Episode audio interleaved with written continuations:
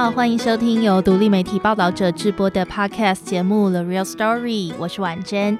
在这里，我们透过记者和当事人的声音，告诉你世界上正在发生的重要的事。因为有这一块土地来孕育我自己成长，来，呃，在让我经历了很多的苦难，用这些苦难来磨练我自己。所以我自己今天。能够站起来，是因为有这块土地，有这些经历，所以我没有办法忘怀这个地方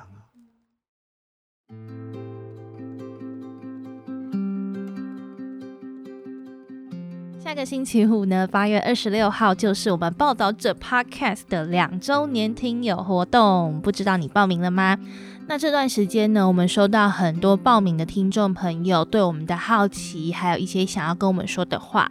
其中呢，就有人说：“诶，报者 Podcast 在这一年里面呢，有很多新的尝试。”诶，的确，我们不止扩张了主持阵容，加入了宛如啊、慧君、雪莉、郑红等人。接下来，我们也期待正在听节目的大家可以成为我们故事的主角。如果问台湾人呢有什么样共同的生命经验，应该就是地震吧。因为台湾呢位于环太平洋地震带上，每年平均有超过两万个地震哦。那三年前，我们同事制作九二一专题时，台湾地震科学中心的首席科学家马国凤老师就跟我们说，台湾大约三十年就可能会有一次大规模的灾害，也就是说，一个台湾人一生之中至少会经历两次的大地震。那每一次的创伤过后，其实最漫长跟煎熬的，就是家园和心理的修复及重建。地震不只是台湾人的集体记忆，那每个家庭可能也都会有一个由地震串起的家族记忆。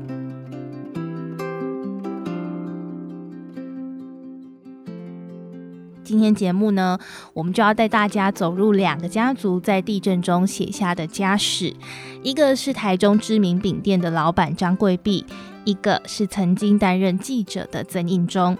他们的家人和他们自己分别历经了一九三五年四二一的大地震和一九九九年的九二一大地震。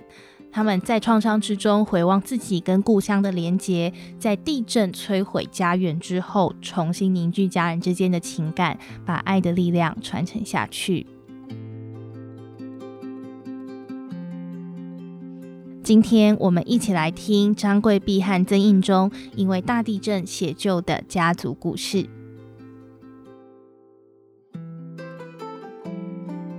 我是曾应忠，今年七十四岁，当过三十多年的记者。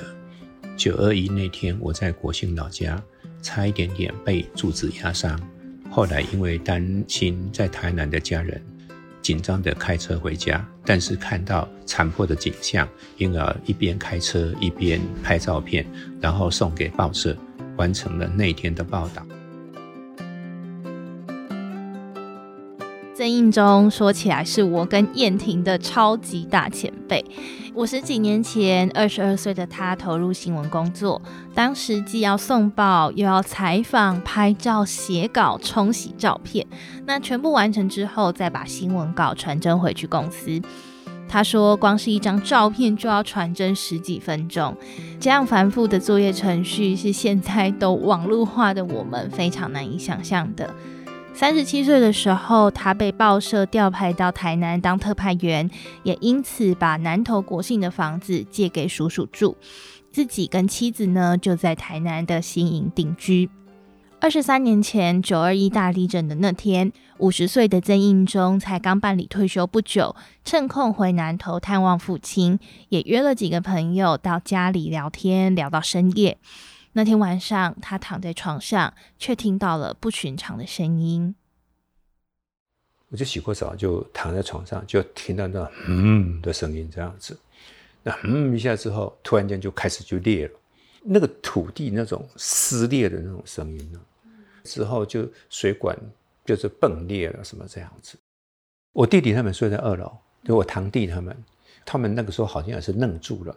就不知道该怎么处理。我说：“快点，快点，快点出去，快点跑到外面去。”在外面就比较不怕，在外面就会想到说：“这个到底在哪里发生的？那时候我第一个念头就是，报纸上常常讲说，那个白河的大地震已经超过三十年，应该又是地震的时候了。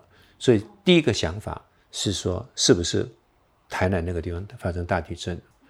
就想看看家里面怎么样子，到底是不是白河啊？是不是家里情况怎么样？这真的不清楚啊，手机也不通啊，啊，家里你不敢见他打电话了。那个余震是不断的啊，那个。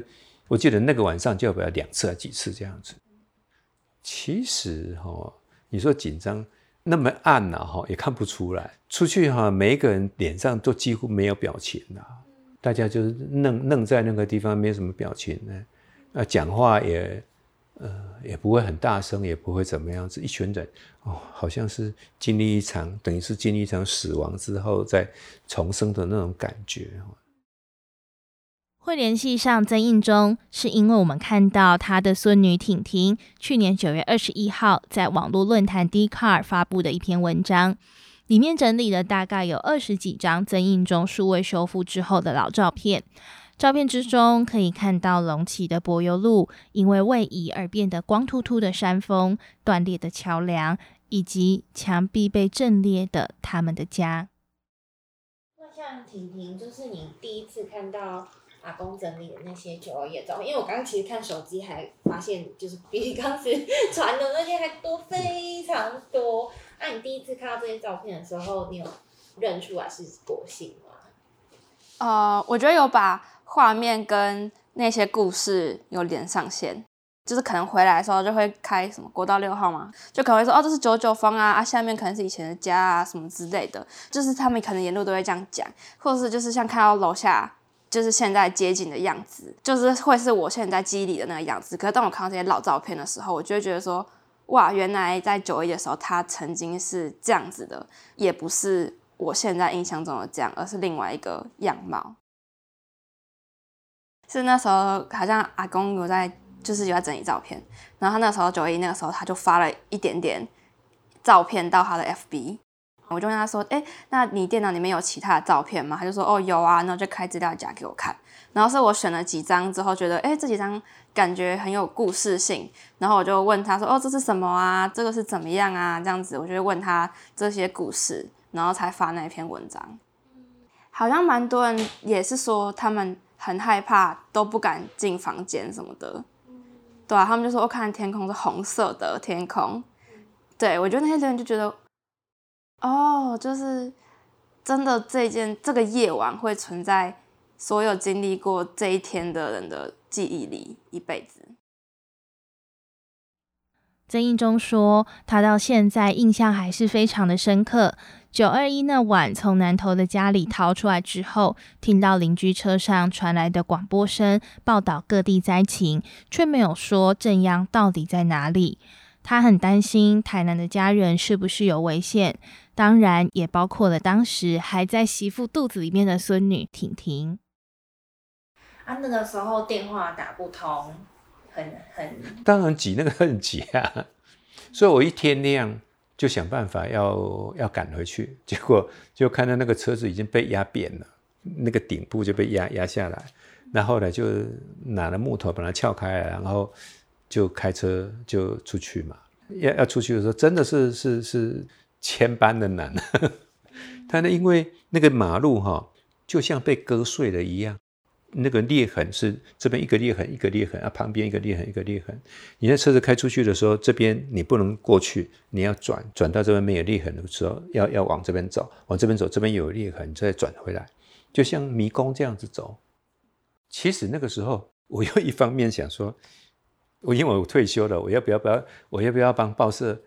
写写稿子这样子，就是那时候就是会会心理上就会交战，但是看到那种画面，我想说，报社那个时候也没有记者，也呃也也没有记者在这里，啊，你有记者，你要怎么去发稿子也不知道，所以我当时就想说，哎，我我应该帮报社再发发稿子，所以我也就一边看到比较严重，就快点拍一个照片，一边开车一边一边拍照片。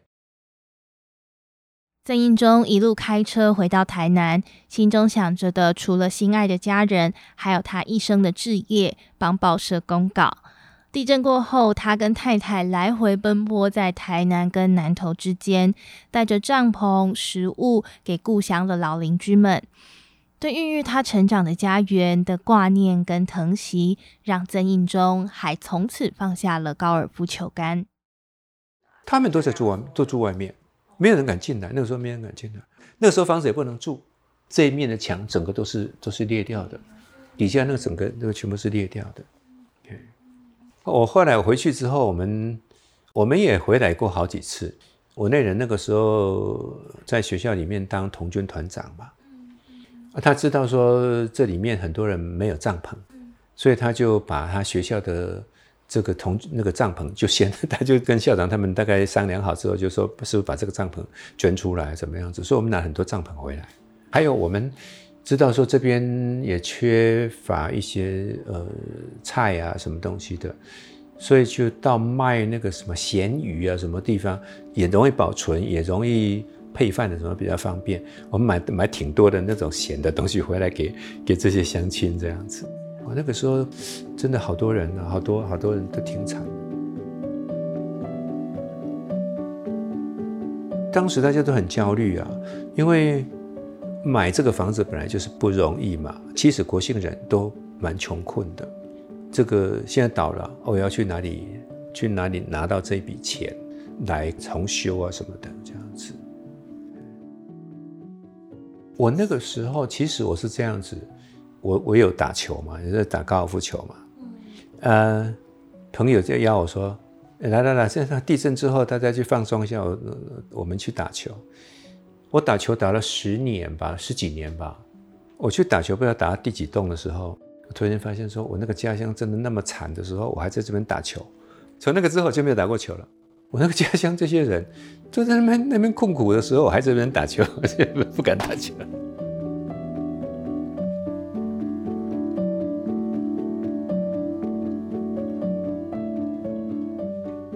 九二一大地震发生的时候，曾印忠刚从报社退休两个多月。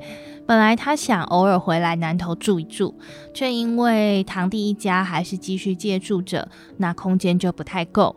没想到地震之后，堂弟他们决定搬走。这栋透天厝因为地震，所以天花板跟墙壁都被震毁了。不过曾印忠却终于回家了。地震后的修复非常的漫长，除了建筑重建，还有人心的疗愈。当时，行政院新闻局地方新闻处补助中部的灾区做地方报道，希望透过在地温馨励志的故事，重振民众士气。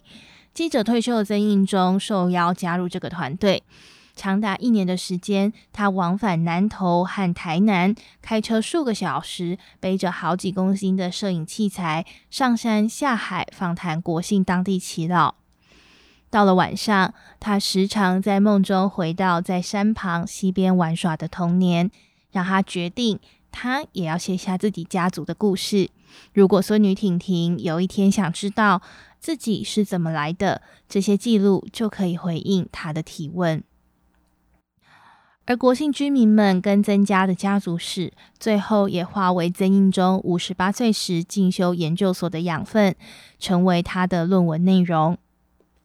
几个小时相处下来，我跟燕婷实在是很好奇：三十七岁离开故乡，至今在台南生活的岁月，已经比在南投的时间还长的他，为什么还对国姓这么有感情，愿意为国姓投注这么多的心力跟时间呢？我我其实有一次是这样，就是晚上做梦的时候，梦到我的那个故园那边有那个贵族。啊，以前那个那个贵族长在那个地方，我们以前曾经把贵族砍下来，然后去做那个东西，要去要去抓小鸟啊，什么东西的，就想到那个那个那个环境，那想到前面那个溪流，那溪流以前我们就会在那边钓鱼，那个时候钓鱼很好玩，钓鱼根本没有鱼钩，用什么？用用那个大头针，用大头针啊，没有线，用水泥的那个。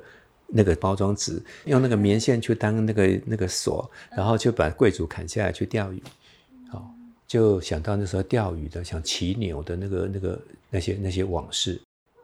经常会半夜或者是早晨的时候很早就起来，就写一点这个东西。然后来慢慢累积起来，哎，就慢慢的觉得，哎，好像可以凝聚成那种痕迹。是希望说他能够对这些我们我们经历过的生活能够多一点了解了。所以我就鼓励他们说：“你看看他写的那些东西，你不知道你就问问我。我还在的时候，你可以问问我们，就会比较清楚。等到我们走了，像我们现在很多东西我们问不到啊。我是在写我的书的时候，我才知道说我们家是到底怎么一回事。像我们家是从广东大埔县的银滩村搬到石冈，啊，从石冈，然后再。”搬到这个地方来租赁土地来耕作的。那个时候租赁土地是我的曾祖父，曾祖父带着他的两个姐姐来这个地方去租二十多公顷的土地来耕作的。这样子，就是说，因为有这一块土地来孕育我自己成长，让我经历了很多的苦难，用这些苦难来磨练我自己，所以我自己今天。能够站起来，是因为有这块土地，有这些经历，我没有办法忘怀这个地方啊。其实，你说我像我，我当时写完成论文的那那一天，我没有回，我没有直接回台南，我就直接把那本论文从嘉义，我在我念南华的生死学嘛，我从那个地方。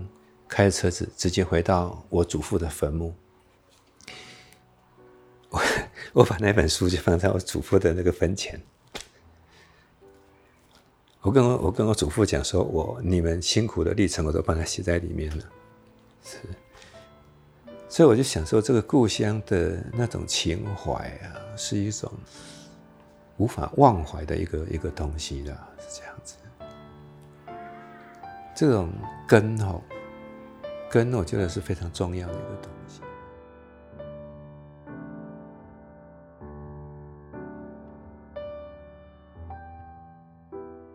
我是张贵碧，今年五十九岁。那我从事的行业呢是属于食品烘焙业，做了三十几年。那我们现在这栋房子呢，是我们世代住在这里已经两百多年的。老家，那这个老家呢，在一九三五年四月二十一日，好发生了一个大地震。那这个大地震之前，我们这里是一个很大的四合院。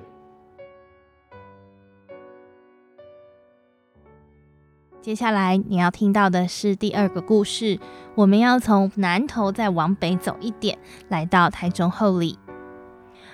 一九三五年，应该现在听着节目的大家都还没有出生。那当年的四月二十一号，发生了一起规模七点一，被称为关刀山或者是敦纳卡的大地震。那震央位于现在苗栗县的鲤鱼潭附近。当时住在台中后里的张姓大家族，他们住的四合院是传统的头钢厝，耐震能力很差，因此有二十二名家人被倒塌的房屋夺走了性命。我们联系上今年五十九岁的张贵碧。那张贵碧现在是一间连锁饼店的老板，常常在网络上的老照片分享社团发文。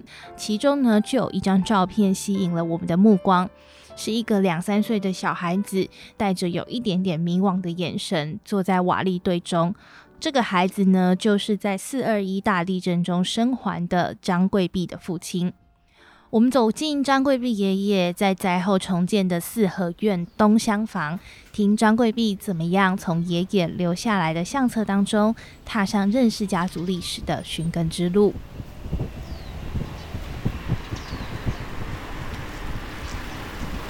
八月初，我跟燕婷搭着张贵碧的车，来到台中后里区第一公墓。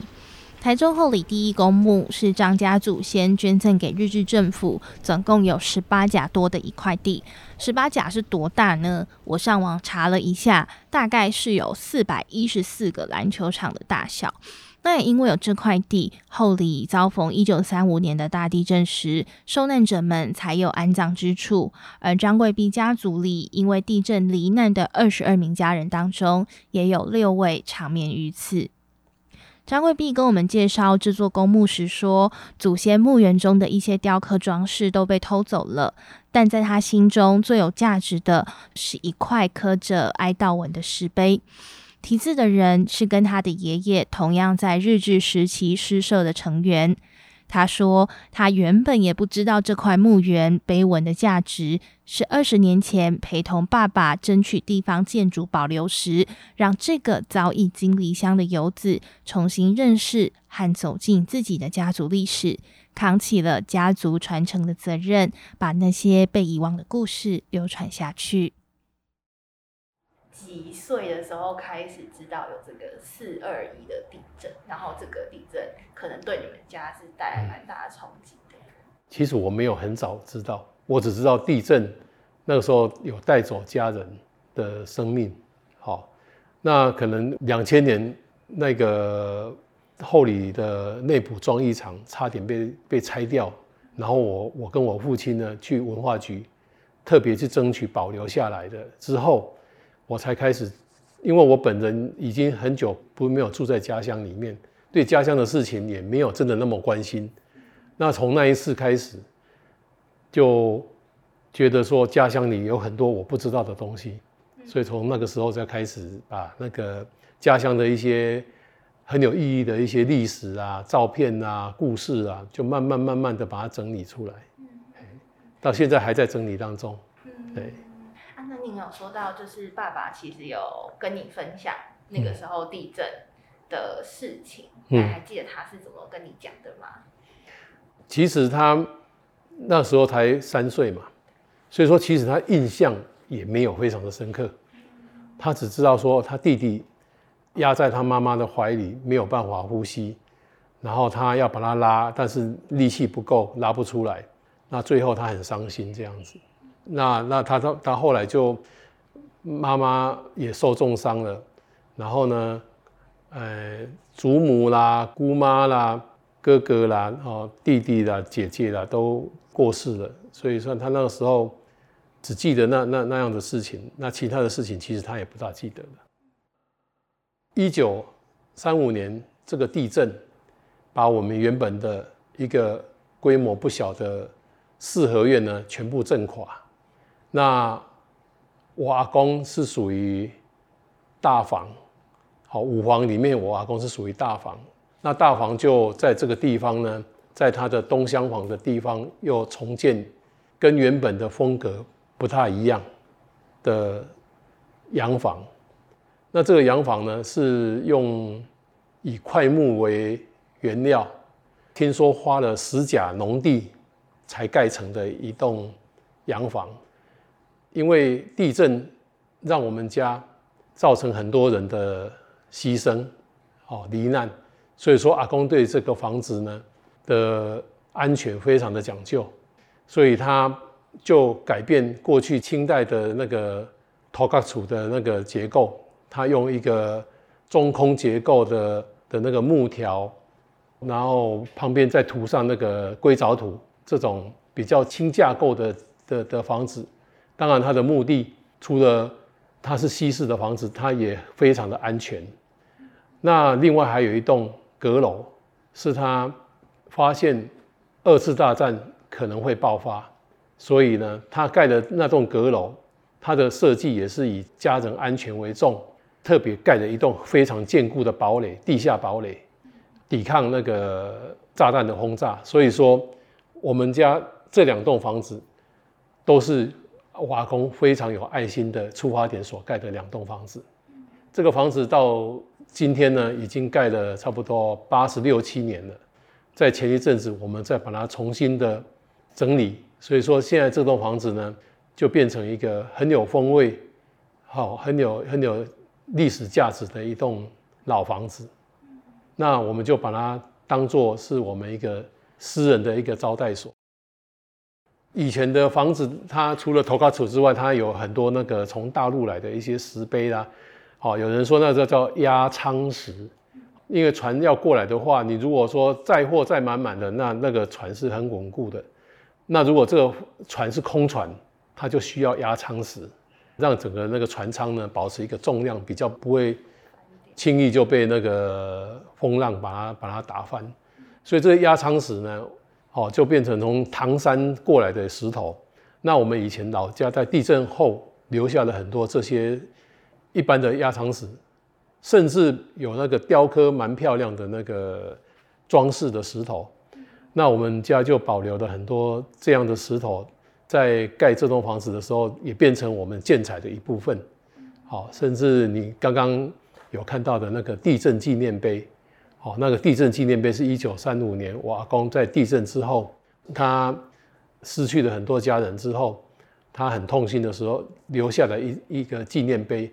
要后世呢，永远不要忘记天灾的可怕，一定要做好预防的工作。我们这个地方从地震之后哈，那个元宵节我们都会办一个活动，我们都会找个地方聚餐。啊原始的那个聚餐那个人，就是差不多地震后的时候，刚地震的时候，那个时候开始办。从昭和几年，昭和六年还是几年，差不差不多那个时候嘛。那每年都有签到哦，用毛笔字签到，那本那本书留到现在都还在哦。签名簿，哦，签名簿哦。啊，今年你办，明年我办，后年他办。当然话题天南地北啊，但是已经经过好几代了。从我阿公一直吃到我爸爸，又吃到我。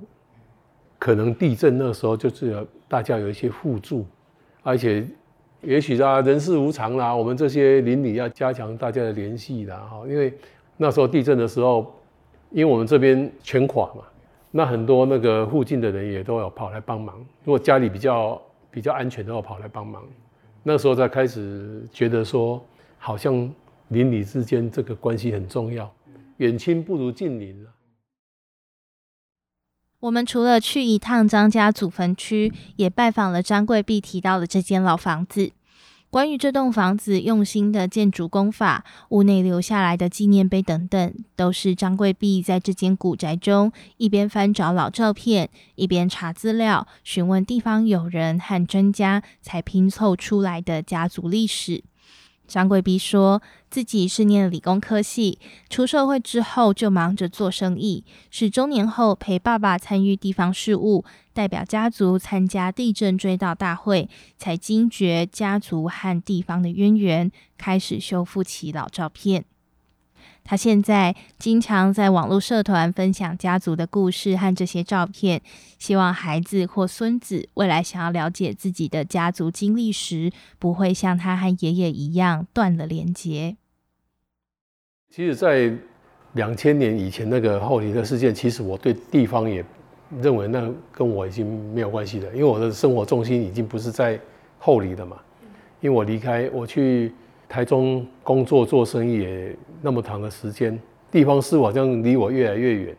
但是后来我爸爸去参与那个那个保留哦内部装艺厂这个奔走的工作哈，我陪他陪他到处去跑，那我才才慢慢发现哦，原来我们家跟后里的渊源有那么深。好，这这它里面的一些公共建设啦，哈，还有一些。开凿水圳啊，哈，这些我们都做了那么多，而且又有留一些资料，这些都不是我本来本来所知道的事情。那爸爸又那么热心，陪他走跑之后，我就觉得我有责任，好把一些原本大家不知道的，好或者是被遗忘，我们是不是要把它保留下来？我从来没有想到说我无心去去帮忙一下。保留的这一栋装艺厂，竟然是台湾最后的一栋地方装异常。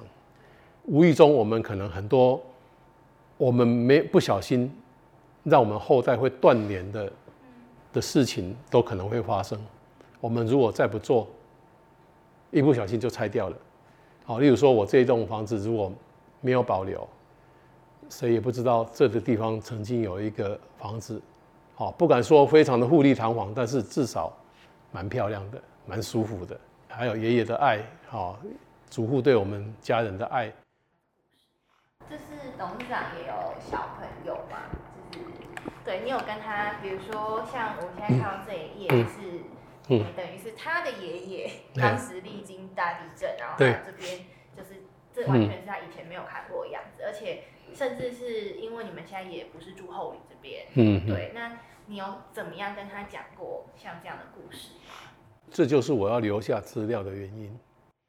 其实包括我在内啦，我在年轻的时候对这个也没什么兴趣但是呢，也不能因为这样我就都都不处理，也不讲。我跟他讲，他不一定听得进去。我把它写下来，资料留下来，或许等到他有一天他自己，或者是他的先生，或者是他的小朋友有兴趣，就不会像我阿公跟我之间的断层一样。我阿公跟我是断层嘛，他一九四二年就过世，我一九六三年才出生啊，过了二十几年我才出生，我我跟他完全没有接触，所以说我认为最好的方式就是我把资料整理整理，我把他背后的故事也写下来，能够能够用用数位档案也好，用书本那个印刷也好，把它留下来。或许有一天他他要看的话，他就可以再找到一个资料。